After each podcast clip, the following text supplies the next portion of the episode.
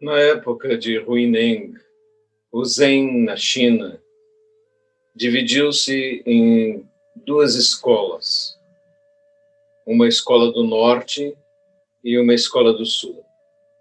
A escola do norte tinha como característica ascetismo, disciplina e rigidez.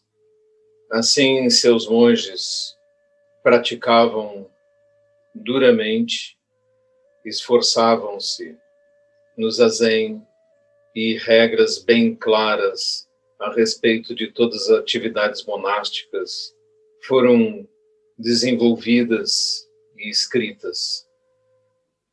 A maneira de comer, a maneira de trabalhar, a maneira de varrer, a maneira de se vestir, a procura pela realização espiritual, pelo estado da mente, estados de consciência desenvolvidos através da meditação, de forma que progressivamente o aluno fosse caminhando do samadhi para o kensho e para estados ainda mais altos de realização espiritual.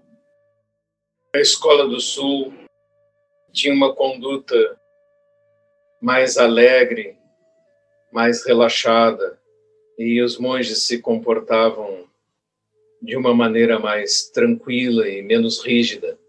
Todos os aspectos que acabei de narrar da disciplina e das formas estavam presentes, mas havia um espírito um pouco mais distraído em relação à disciplina, à rigidez e ao ascetismo, havendo concessões.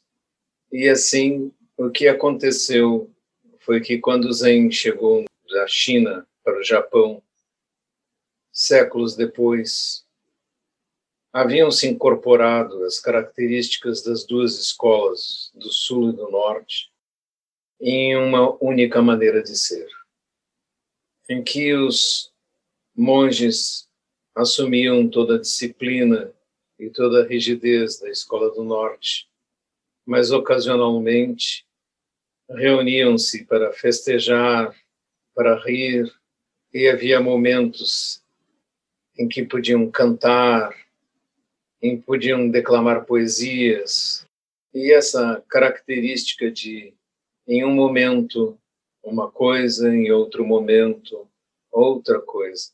Penetrou no Zen, sendo que até hoje, nos monastérios, mesmo nos períodos mais duros, quando o mestre sente que deve fazê-lo, organiza um período de confraternização, uma noite de conversas, de música, todas coisas que são vedadas no comportamento normal, como levantar-se cantar para os outros e participar em conversas até mais tarde do que o horário normal.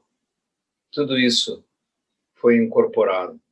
Então o Zen tem os dois lados dentro de si e é só uma questão de momento e oportunidade. Há o momento da seriedade, da disciplina, e há o momento do riso, e é um momento da confraternização. Assim também devemos em nossas vidas incorporar todos os aspectos da vida humana, não nos transformarmos nem em rígidos, nem em relaxados, mas procurar com sabedoria o caminho do meio entre as duas coisas, jamais levando nenhuma delas ao excesso.